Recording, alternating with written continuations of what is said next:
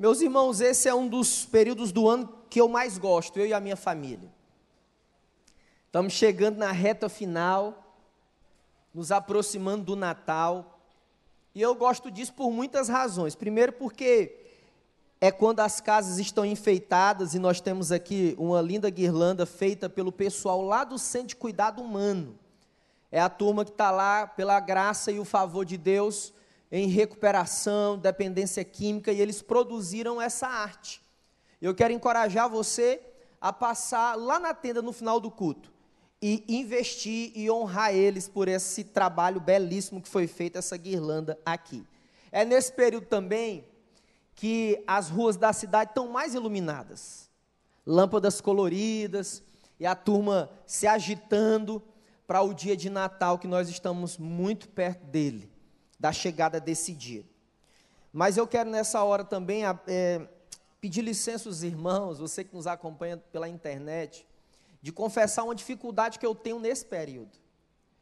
Ô, gente, quando. Eu não sei o que acontece. Quando começa o mês de dezembro, pastor Ricardo Pinudo, não sei, eu estou tentando descobrir ainda. Eu fico já assim, cadê os panetones? Cadê os panetones? Outro dia eu fui almoçar com um pastor aqui da igreja e a gente parecia assim, uh, desesperado. E eu disse: Eu preciso comer um panetone. Ele disse: Mas está muito caro. Eu não vou revelar o nome do santo porque ele é assim, ó. Jesus vai libertar ele. Eu disse: Eu preciso comer um panetone. Panetone. Dezembro é dia e mês, aliás, de muito panetone. Mas a gente se pergunta assim: no meio de presentes, comida, festa, luzes e panetones, aí, e Jesus? Então eu quero, junto com você, alicerçado na palavra, porque hoje é o dia da Bíblia, descobrir como é que nós vamos restaurar o sentido do Natal? Abra a sua Bíblia, por gentileza, Isaías capítulo de número 9. Isaías capítulo 9 se encontra no Antigo Testamento, vai estar projetado aí nas telas para você acompanhar.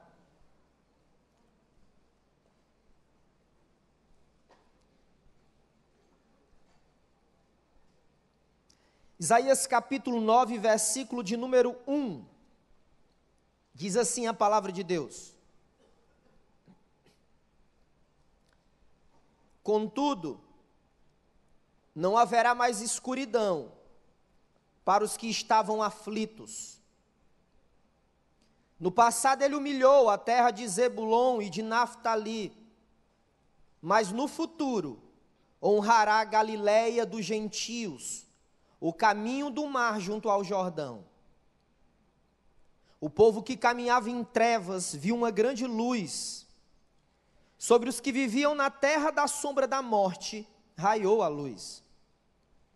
Fizeste crescer a nação e aumentaste a sua alegria. Eles se alegram diante de ti como os que se regozijam na colheita, como os que exultam quando dividem os bens tomados na batalha. Verso 4: Pois tu destruíste o jugo que os oprimia, a canga que estava sobre os seus ombros, e a vara de castigo do seu opressor, como no dia da derrota de Midian. Pois toda bota de guerreiro, usada em combate, e toda veste revolvida em sangue serão queimados como lenha no fogo. Porque um menino nos nasceu um filho nos foi dado, e o governo está sobre seus ombros, e ele será chamado Maravilhoso, Conselheiro, Deus Poderoso, Pai da Eternidade, Príncipe da Paz.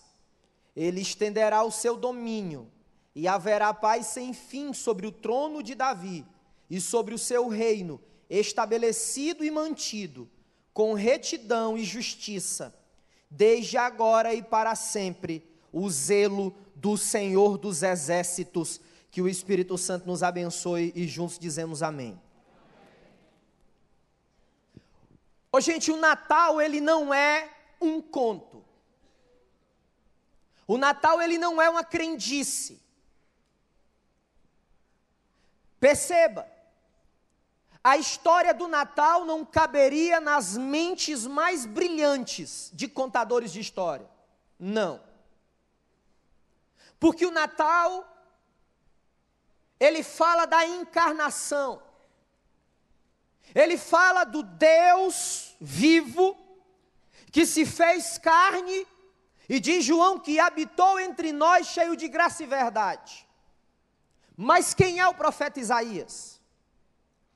Nós estamos aqui posicionados em um dos profetas que mais apontou para a vinda do Messias, para a vinda de Jesus. Eu não sei se você sabe. O profeta Isaías estava nesse momento 600 anos antes de Jesus nascer. Essa é uma das mais importantes profecias bíblicas para nós. Qual era o contexto de Isaías nesse momento, na sua narrativa? O povo de Deus havia sido disciplinado por ele, e eles ficaram muito tempo presos debaixo da opressão de um dos exércitos mais sanguinários que a história já viu, que eram os assírios. Pense numa gente perversa. Algo para observar. Deus ainda usa a disciplina. Ouvimos uma mensagem poderosíssima nessa manhã, nessa direção. Quando ouvimos a palavra disciplina, parece que não cai bem nos nossos ouvidos. Mas as narrativas bíblicas dizem que Deus nos disciplina, sim, Ele fez isso com o povo de Israel. Se eu quero entender como restaurar o sentido do Natal na minha vida, na minha família, na minha história, eu preciso aprender, à luz desse texto, verdades espirituais que vão mudar o rumo da nossa vida. Coloque seus olhos, por favor, no versículo 1 e no versículo 2.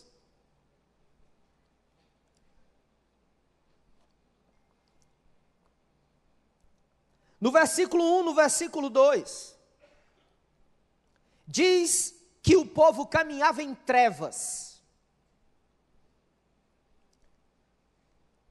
Os profetas da Bíblia, todos eles, eles constatavam e eles constataram que todas as vezes que o povo buscava segurança, satisfação, prazer o tempo inteiro, eles acabavam se perdendo. Podemos buscar segurança, satisfação e prazer? Sim. Mas o que talvez nós não devemos é buscar essas três coisas o tempo inteiro e a qualquer custo. O povo buscou, os assírios exerciam opressão sobre eles. O que são trevas espirituais? Trevas sinalizam a nós escuridão total. Trevas sinalizam ignorância. Um dos filósofos mais famosos ainda na contemporaneidade, chamado Rousseau, ele era suíço. Ele foi uma das mentes do iluminismo. E o que era o iluminismo? Era uma corrente filosófica que valorizava a razão. Sabe o que ele dizia? Ele escreveu um livro chamado A Origem da Desigualdade entre os Homens. E ele dizia o seguinte: olha, o homem ele é bonzinho, o homem ele é maravilhoso, mas o que atrapalha o homem é a sociedade. Essa concepção é uma concepção de ignorância, treva. Sabe por quê? Porque a Bíblia diz, Gênesis capítulo 3, que todos nós, todos nós, pecamos contra Deus. Romanos capítulo 3, verso 23, a Bíblia continua e diz assim: Todos pecamos, destituídos, afastados estamos da glória que significa presença de Deus. Não somos bonzinhos. Não. Humanidade caída, humanidade danificada. Todas as vezes que aparece a palavra trevas na Bíblia, aponta uma condição, um modo de viver. Salmo 18, verso 28. O salmista disse: Porque tu acenderás a minha candeia, o Senhor meu Deus iluminará as minhas trevas. Salmo 18, verso 28. Isaías capítulo 5, verso 20. Ai dos que chamam ao mal de bem e ai daqueles que chamam o bem de mal, que fazem das trevas luz e da luz trevas. Esses fazem do amargo doce e do doce amargo. Daniel capítulo 2, verso 22. Ele revela o profundo e o escondido. Conhece o que está em trevas e com ele mora a luz. 1 João, capítulo 2, versículo de número 11. Aquele que odeia ao seu irmão, esse está em trevas. Quando o profeta Isaías diz no verso 1 e no verso 2 que o povo caminhava em trevas, ele estava dizendo que a resolução, a opção daquele povo que havia ouvido sobre Deus, que havia caminhado com Deus, era um modo de viver em trevas. O Brasil está em trevas desde o seu descobrimento. Esse lamaçal generalizado de corrupção, que se estende do descobrimento aos dias de hoje. Quando pensamos em trevas espirituais, não podemos esquecer do nosso estado querido, Rio de Janeiro. Quatro ex-governadores em duas décadas presos. Mas eu penso também em trevas espirituais nas nossas casas quando acreditamos que os tesouros desse mundo podem preencher o vazio do coração da gente. Eu lembro que no começo do ano, em uma viagem aos Estados Unidos, nós somos surpreendidos com a notícia de uma das maiores designers de moda do mundo, irmã Gabi, chamada Kate Spade famosíssima, onde aquela mulher que havia conquistado tesouros do mundo, lojas espalhadas em vários continentes e cidades, aquela mulher experimentava tamanha treva espiritual que ela resolveu descontinuar sua vida. Quando eu penso em trevas espirituais, é quando resolvemos de maneira consciente permanecermos fixados nos velhos pecados e problemas, mesmo quando eles se apresentam de uma maneira nova. O nosso comportamento se torna sempre de evasão, de transferência de responsabilidade. Sabe quando vivemos em trevas, quando sozinhos ou com as nossas famílias, ou acompanhados. Acreditamos que os gritos, o clamor da nossa alma, pode ser resolvido pelos nossos títulos, pelas nossas posições sociais ou pela nossa conta bancária. Mas qual que é a boa notícia? Isaías diz que esse mesmo povo, semelhante a nós, que andava em trevas, experimentaria a alegria. Presta atenção. Sabe o que é o Natal? É esse Deus chamado Jesus, ele vindo, enxerga a nossa escuridão espiritual, e a sua presença e o seu poder, com a sua palavra, ele diz a nós: brilha, luz na sua vida, luz na sua história, luz nos seus problemas, luz no seu cansaço. Eu sou a luz do mundo, disse João. Essa luz que brilha e brilha forte nós não cremos num conto de fadas, nós cremos numa história poderosa de um Deus que chega para jorrar luz nos nossos olhos. O mundo em escuridão experimenta e experimentará através das nossas vidas, através de uma decisão de amá-lo, de segui-lo e de servi-lo, luz. Mas veja comigo o verso 3, o verso 4 e o verso 5. Nesses versículos, Isaías vai, Isaías vai explicar a razão da alegria, porque lembra, o povo que andava em trevas experimentou a alegria, Isaías vai descrever a razão da alegria. Ele diz que havia tanta alegria como na colheita, como também quando se vence uma batalha, porque destruíste o jugo que os oprimia e a canga que estava sobre seus ombros. Presta muita atenção.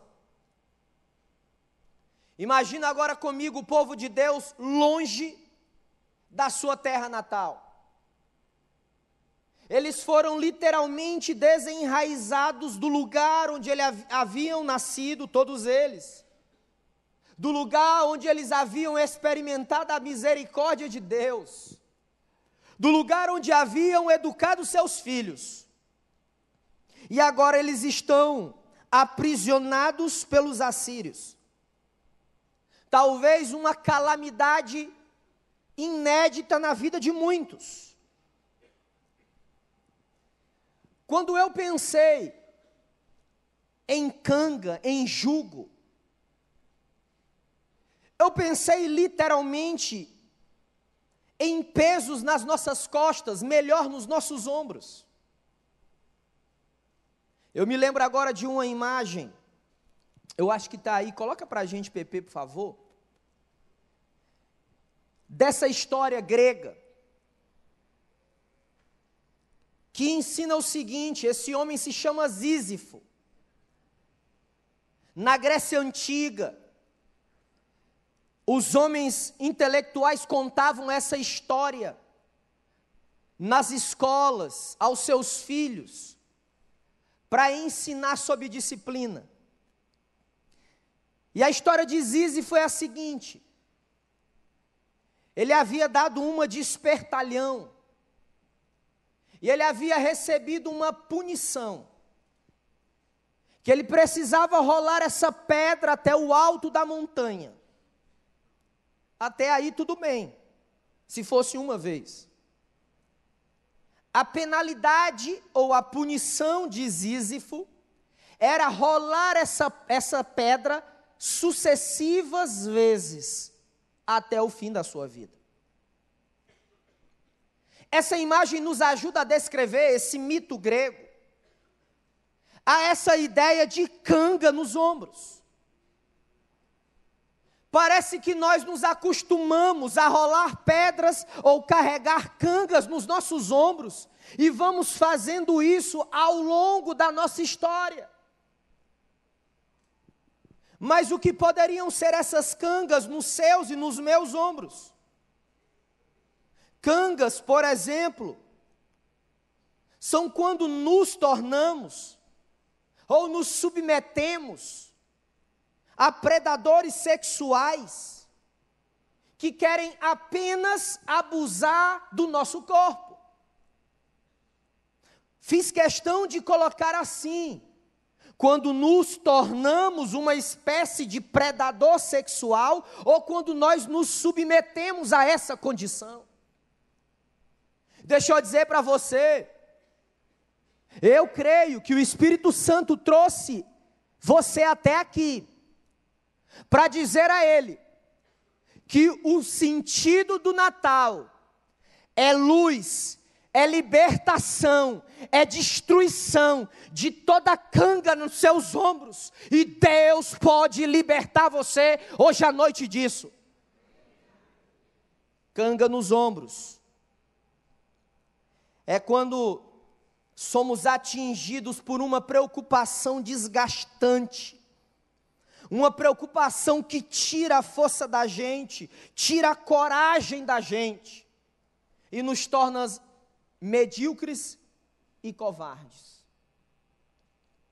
Talvez você tenha ao longo da sua história aprendido equivocadamente que a preocupação exagerada ela é importante para a resolução de problemas. Mentira. A preocupação, ela tem um poder de destruir, de roubar a tua coragem e a tua força. Canga nos ombros. Canga nos ombros. Por causa de um orgulho que carregamos Orgulho esse que não abre espaço para autoavaliação. Uma das coisas mais interessantes que eu não tinha percebido. Por isso que nesse dia da Bíblia, nós precisamos valorizar a palavra. Porque todas as vezes que nós vamos a ela, Deus certamente vai falar algo novo com a gente. E quando eu pensei sobre orgulho e autoavaliação, eu me lembrei quando Jesus chega para os discípulos e pergunta assim para ele, pastor Rogério: E vocês? Quem dizem que eu sou? Jesus abre esse espaço.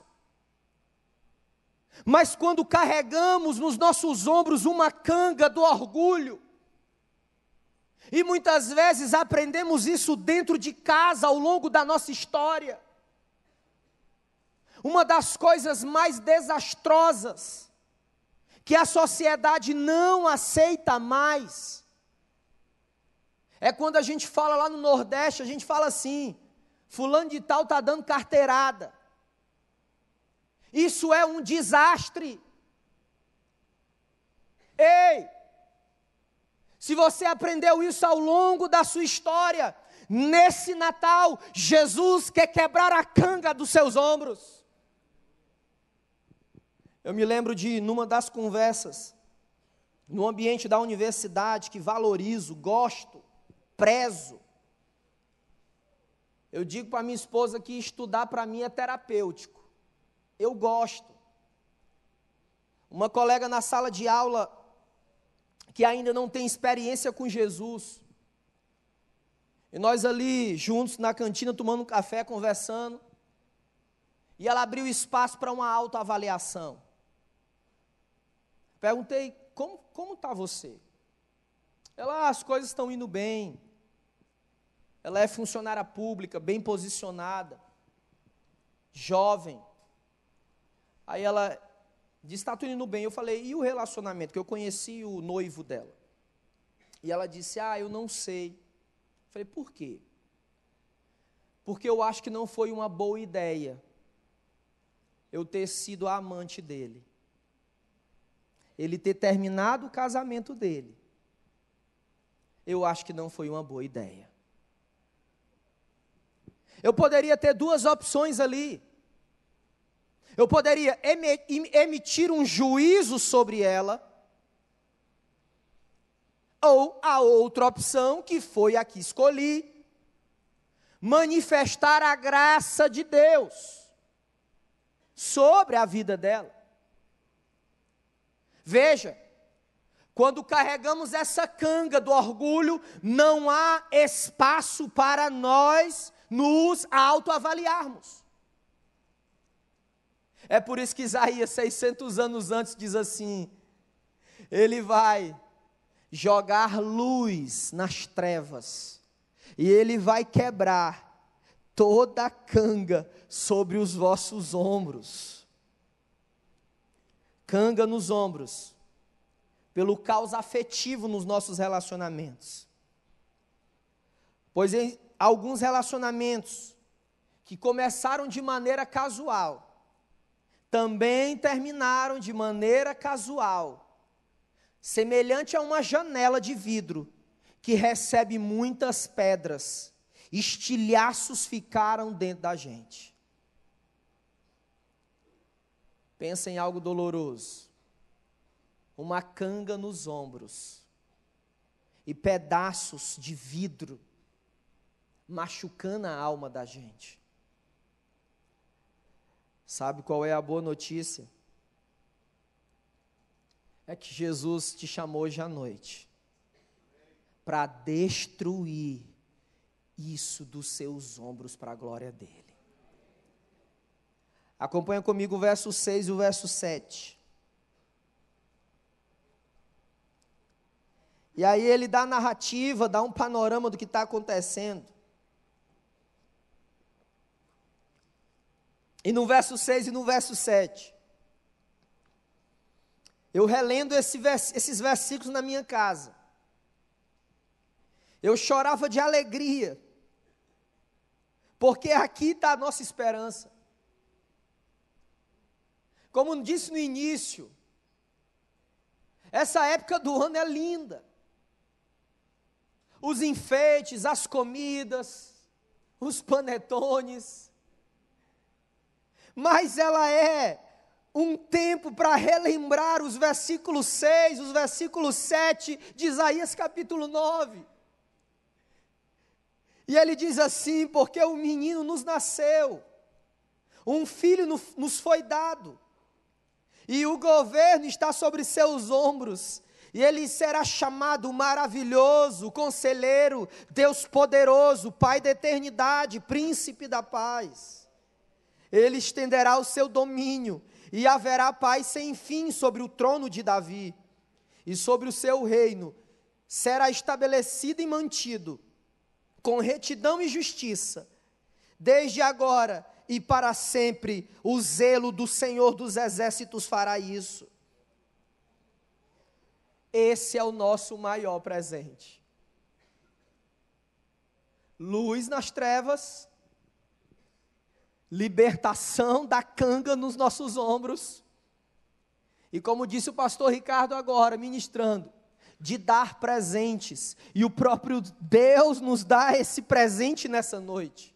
O invisível, o Deus invisível se torna visível em forma de gente, em forma de ser humano. Talvez essa seja uma das maiores belezas do cristianismo. O cristianismo acredita e vive um Deus que se importa com a minha lágrima, porque ele chorou, diz o Evangelho de João. Um Deus que se importa com a dor do luto, porque ele sentiu o luto.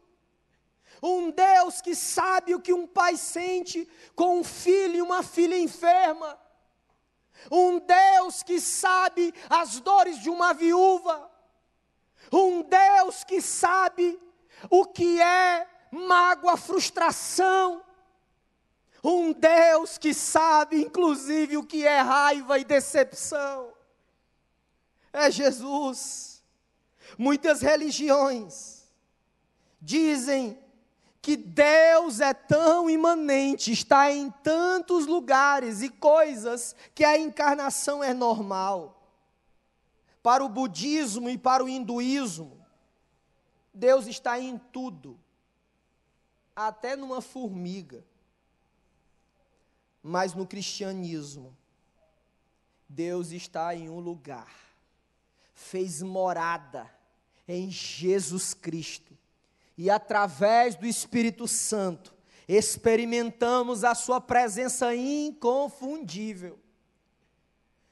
No Islã, no judaísmo, diz que Ele é tão poderoso, diz que Ele é tão forte, tão grande, que a encarnação é simplesmente impossível. As religiões dizem: o que fazemos para achar a Deus? Mas sabe o que, que o cristianismo diz? O que ele fez para nos achar. E sabe o que ele fez para nos achar? Veio em forma de gente para dizer a você: eu sou maravilhoso conselheiro, sabedoria do rei para administrar, mas eu sou Deus forte, força para vencer, mas eu sou Pai da eternidade, cuidado, prosperidade pelo seu povo, mas eu governarei com retidão e justiça, agora e para sempre. Você crê nisso? Celebre a Jesus, o maior presente de Natal. É o teu presente, é o meu presente de Natal. Jesus, o Nazareno. Mas tem uma situação que precisamos resolver nessa noite. Um dia comendo um, uma coxinha cheia de mostarda. Minha médica, espero que ela não esteja assistindo essa gravação na internet. Uma irmã me parou e disse assim: Pastor, sempre que o senhor está pregando, sempre você lança problemas a serem resolvidos. Eu falei, exatamente, e a mostarda saindo aqui. Falei, a senhora está certa. Sabe por quê? Porque a nossa vida deve ser vivida com coragem, com inteligência, é tão importante que Paulo escreve 1 Coríntios capítulo 12 e diz que sabedoria é um dom que vem de Deus. E esse dom também é para resolvermos problemas. É para quando eu ver 19 comunidades em Vargem Grande, eu dizer assim como igreja, como podemos resolver os problemas dessa gente que sofre. E aí o Espírito de Deus coloca no coração dessa igreja a plantar o casacape ali. Sabe para quê? Sabedoria, inteligência para resolver problemas.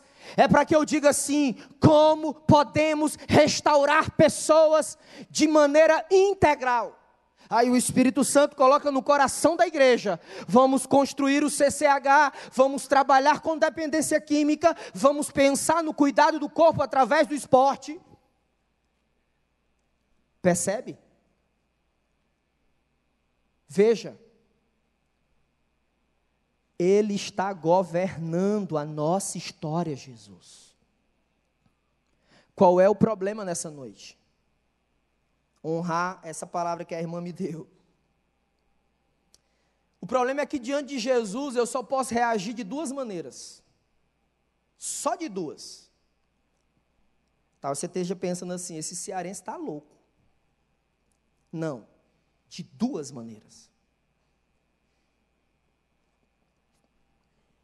Diante do seu maior presente no Natal, você só tem duas opções. Opção número um: se curvar diante de Jesus. Opção número dois: sair ofendido por Ele. Eu gosto muito dessa ideia de que o Evangelho é um leão que está rugindo o tempo inteiro. Duas maneiras que Jesus se apresenta, como o cordeiro, mas também se apresenta como o leão. E talvez nessa noite ele esteja se apresentando como um leão para a sua vida.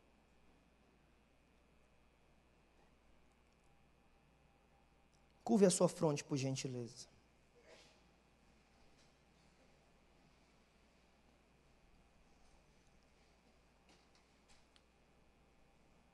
Restauramos o sentido do Natal quando entendemos que há trevas E muitas vezes há trevas dentro de nós, ao redor de nós.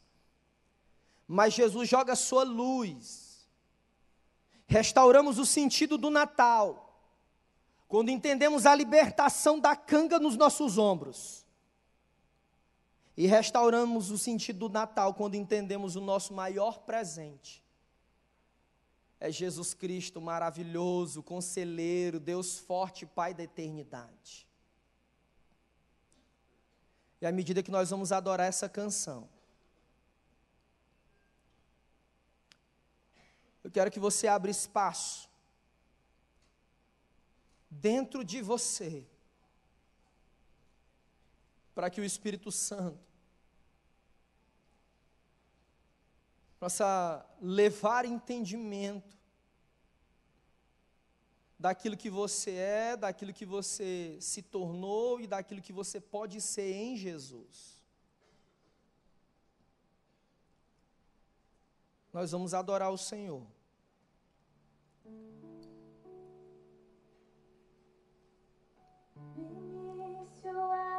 Eras a palavra,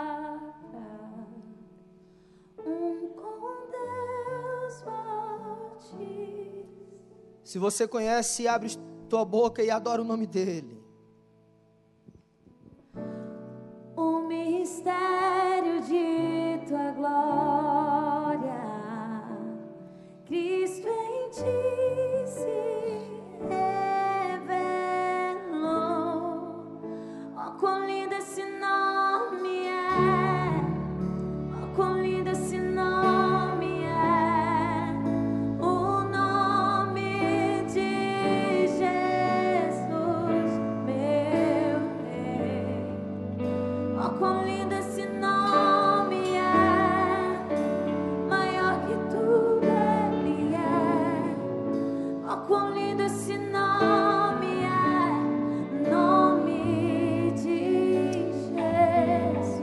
Toda igreja em pré, na adoração, se coloque de pé em nome de Jesus. Quero lançar um desafio para você. Adora, canta, adora o Senhor.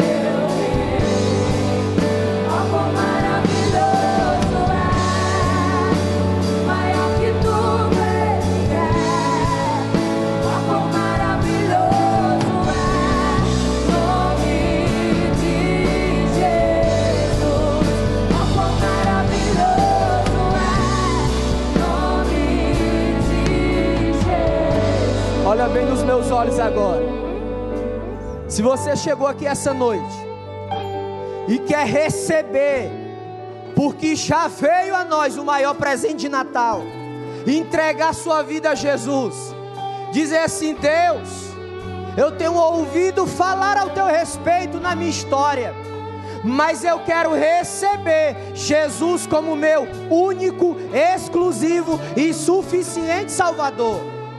Eu quero orar junto com você.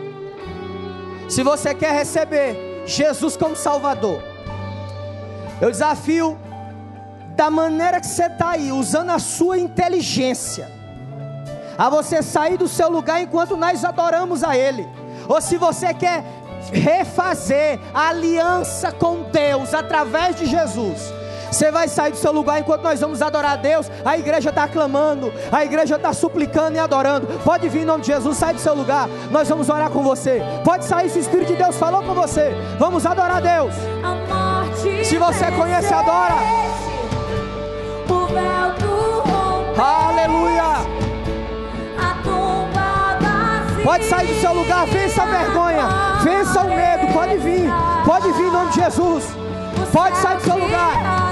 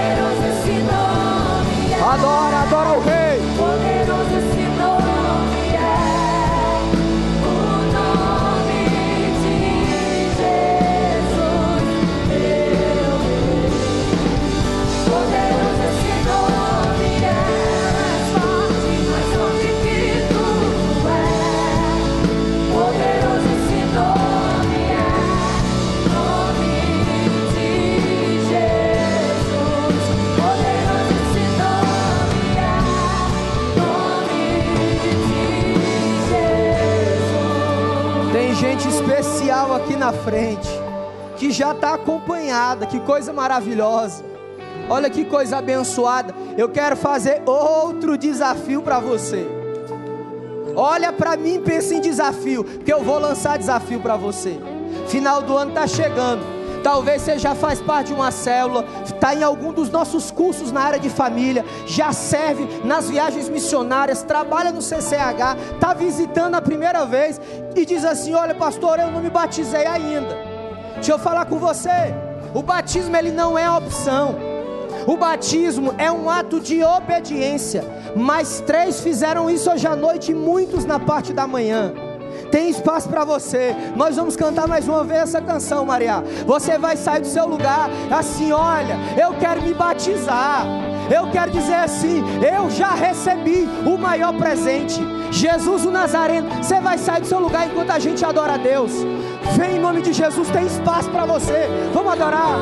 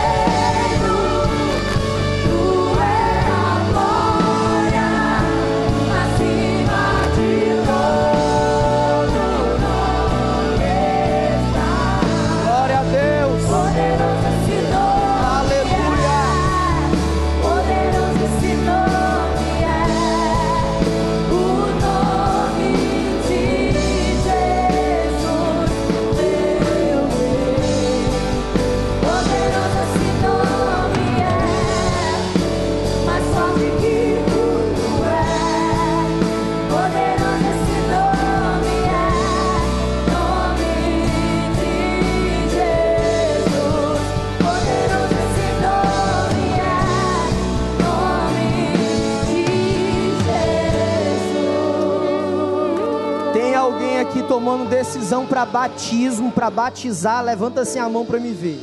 Graças a Deus, graças a Deus. É mãe e filha? Glória a Deus, mais uma senhora aqui na frente também. Tá aqui a mãe e uma filha, olha que coisa maravilhosa. Olha que coisa maravilhosa. Deus está restaurando pessoas aqui. Que coisa linda. Que coisa linda. Agora você, na autoridade, em nome de Jesus, vai estender as mãos sobre eles assim. Nós vamos suplicar a bênção do Senhor. Pai, nós te agradecemos. Te agradecemos porque no dia da Bíblia não poderia ser diferente. A tua palavra sendo pregada, cantada. Te agradecemos muito, Senhor, pela vida dessa igreja. O ano, Senhor, dos 30 anos te amando e servindo. E está aqui filhos e filhas amadas do Senhor, pessoas alcançadas pela graça. Batiza elas no teu Espírito Santo, na conversão, na decisão que tomaram aqui. Senhor, restaura a vida delas. Pai, que houve nessa noite confirmação do desejo de te seguir de todo o coração. E nós louvamos o teu nome por isso. Te agradecemos pela vida de cada pessoa, cada família, aqueles que nos visitam nessa noite. Que a tua palavra vá gerando mudança, vá gerando um impacto tremendo e que possamos chegar ao final de 2018, entrar em 2019 dizendo: grandes coisas fez o Senhor e fará para a glória do nome dele. Aplauda o Senhor Jesus.